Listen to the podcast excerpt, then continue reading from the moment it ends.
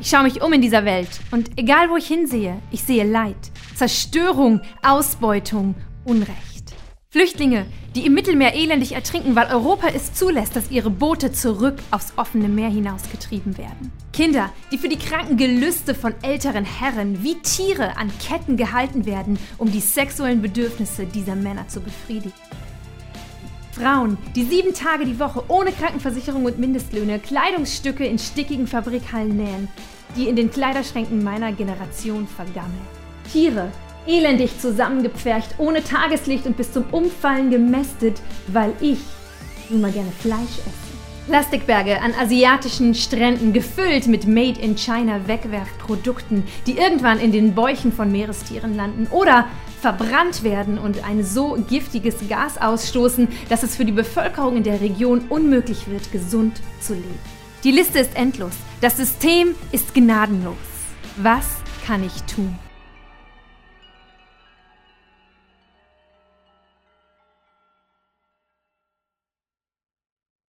Hallo und schön, dass du dabei bist bei diesem letzten Video mit dem Titel Wie soll ich leben? Es ist mein Fazit dieser Auseinandersetzung mit biblischer Barmherzigkeit. Und als ich mich vor gut zwei Jahren angefangen habe zu beschäftigen mit den großen Ungerechtigkeiten, die es aktuell in unserem Alltag, in unserer Welt gibt, ist mir ziemlich schnell aufgefallen, dass der Großteil ähm, des, des Unrechts, das weltweit passiert, tatsächlich mit dem Land oder dem Teil der Erde zusammenhängt, in dem ich lebe. Das System der globalen Ausbeutung von Menschen, Tieren und der Erde wird maßgeblich vorangetrieben von einer westlichen Minderheit, damit sie im Überfluss leben kann und das möglichst billig. Und dann ist da mein Lieblingstheologe Dietrich Bonhoeffer. Seine Geschichte fasziniert mich. Den Mut, den er aufgebracht hat, um sich in einer Zeit, in der das Christentum nicht besonders populär war, hinzustellen, aufzustehen gegen Hitler und das ganze NS-Regime und sich auf die Seite der Unterdrückten zu stellen, bis hin zum Märtyrertod. Und ich komme nicht umhin, mich zu fragen, wie würde Dietrich Bonhoeffer mit den Ungerechtigkeiten unserer heutigen Zeit umgehen? Wie würde er sich positionieren? Was würde er tun? Und falls du Dietrich Bonhoeffer nicht kennst, dann kann ich dir nur wärmstens empfehlen, mal eine Biografie von ihm zu lesen oder bei Wikipedia zumindest zu googeln, äh, wer er war. Aber ein Christ kam mal zu ihm, damals äh, in dieser Zeit, und fragte ihn, würde ich mich schuldig machen vor Gott, wenn ich die Chance hätte und Hitler ermorden würde? Dietrich Bonhoeffer antwortet ihm, das Problem ist, du würdest dich schuldig machen, wenn du ihn ermordest. Aber du würdest dich auch schuldig machen, wenn du ihn nicht ermordest.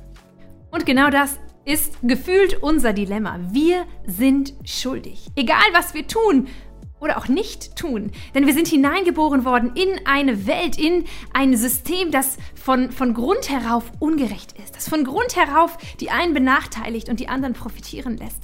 Wir sind Teil dieses Systems und wir können uns dem nicht entziehen. Wir sind schuldig, egal was wir tun. Und ich mache mich täglich schuldig. Mit jedem Kleidungsstück, das ich bei HM kaufe, mit jedem Einkauf bei Aldi, Lidl, Penny und Co., mit jedem Wegwerfprodukt, das ich entsorge. Schuldig gegenüber Gott, der mir, der uns, der den Menschen diese Welt anvertraut hat.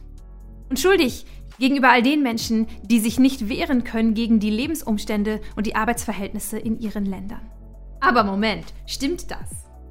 Bin ich denn wirklich schuldig dafür, wie die Skrupellosen und die Mächtigen in dieser Welt agieren? Ich kann auch das System nicht ändern. Selbst wenn ich nur noch öko, bio und regional einkaufe, wenn ich alles vermeide, was irgendwie anderen schadet, wenn ich nicht mehr fliege und mein Leben komplett umstelle.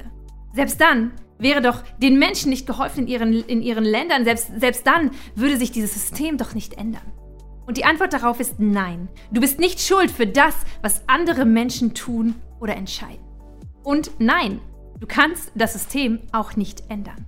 Aber du bist heilig. Du bist in diese zerstörerische, kaputte, ungerechte Welt hineingesandt worden, so wie Jesus in diese Welt gesandt worden ist. Und du sollst in dieser Welt heilig sein, wie dein Vater im Himmel.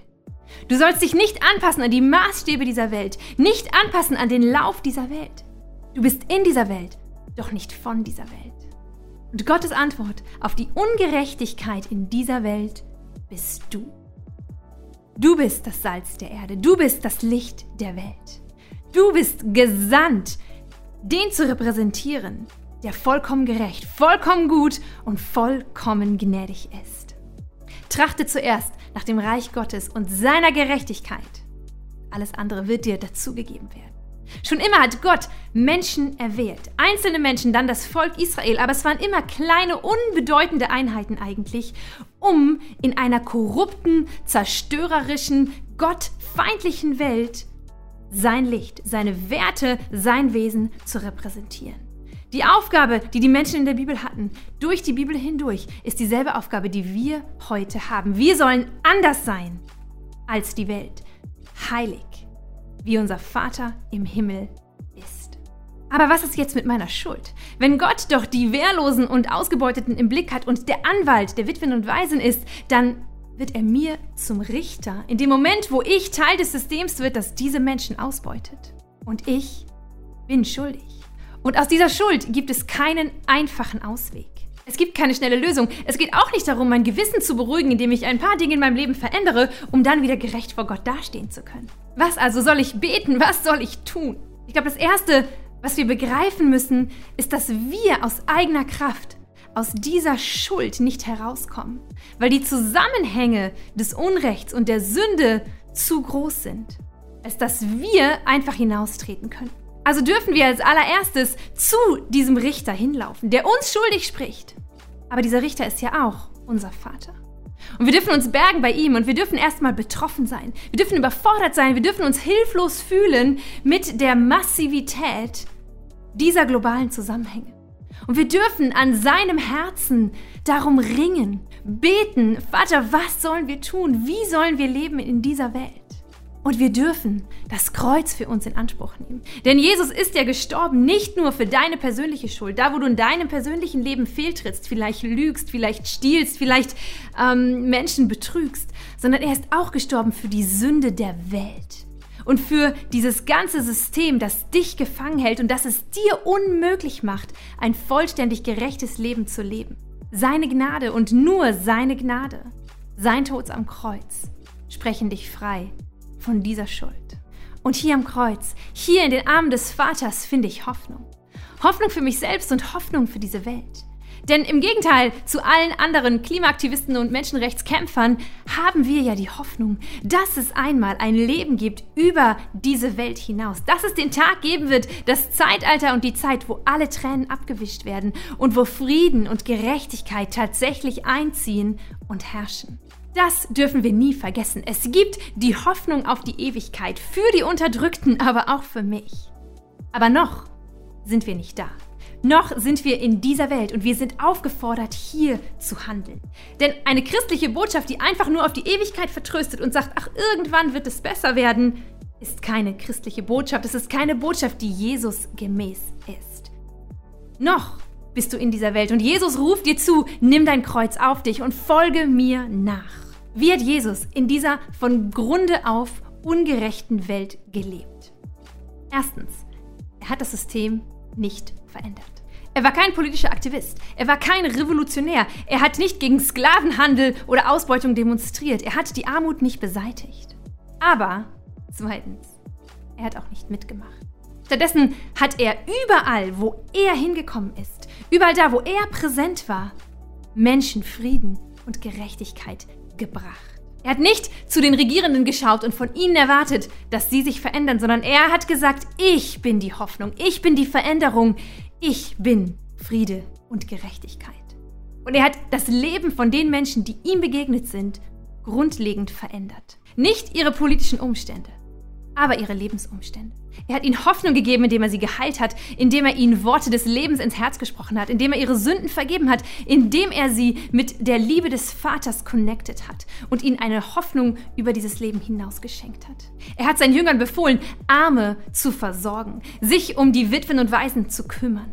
Er hat ihnen gesagt, dass sie Kranke heilen, dass sie Dämonen austreiben sollen, um Menschen aus diesen geistlichen Dingen zu befreien für ein Leben in Freiheit hier auf der Erde. Und er hat sie ermutigt, füreinander da zu sein und miteinander dieses Reich, was noch verborgen ist, was nicht politisch ist, aber dieses Reich miteinander Realität werden zu lassen, da, wo sie sind. Das bedeutet, wir brauchen Taten. Wenn es ein Fazit gibt, das ich ziehen kann aus dieser ganzen Videoserie, dann ist es das, dass unser Glaube, alles, was wir glauben von der Liebe, der Gnade und der Barmherzigkeit Gottes, was wir in unserem eigenen persönlichen Leben erfahren, Ausdruck finden muss in unseren Taten. Und deshalb habe ich für dich einen Vier-Punkte-Plan für ein gerechteres Leben zusammengestellt. Wir haben genug geredet, genug theologisiert, genug in die Bibel geschaut. Jetzt brauchen wir aktives Handeln. Und weil das den meisten von uns dann doch wieder etwas schwerer fällt, werde ich mit euch die folgenden vier Punkte anschauen. Erstens, wo kannst du dich informieren? Wie kannst du überhaupt einen Überblick bekommen über diese ganzen Zusammenhänge und darin auch ein wenig eine Perspektive dafür, was du tun kannst? Zweitens, ganz konkret, wenn du deinen Lebensstil anschaust, wo gibt es Möglichkeiten, wo kannst du ansetzen, was kannst du verändern? Ich werde dir ganz viele praktische Dinge sagen und ich werde dir auch zeigen, was ich so ein bisschen in meinem Leben gemacht habe, ohne hier zu werben, werben zu wollen für bestimmte Produkte. Drittens, aktiv werden nicht nur im eigenen Leben, sondern darüber hinaus ist wichtig. Das heißt, ich werde dir ein bisschen Anregung geben, wo du dich mit deiner Zeit, mit deinen Ressourcen aktiv einbringen kannst, für eine gerechtere Welt zu kämpfen. Und schließlich viertens, was ist denn mit Politik? Was ist denn mit unserer Gesellschaft? Welche Möglichkeiten hast du in Politik und Gesellschaft hineinzuwirken, um auch da aktiv gegen Unterdrückung, Ausbeutung, Armut und für mehr Gerechtigkeit und Frieden einzustehen? All das im nächsten Video. Ich freue mich drauf.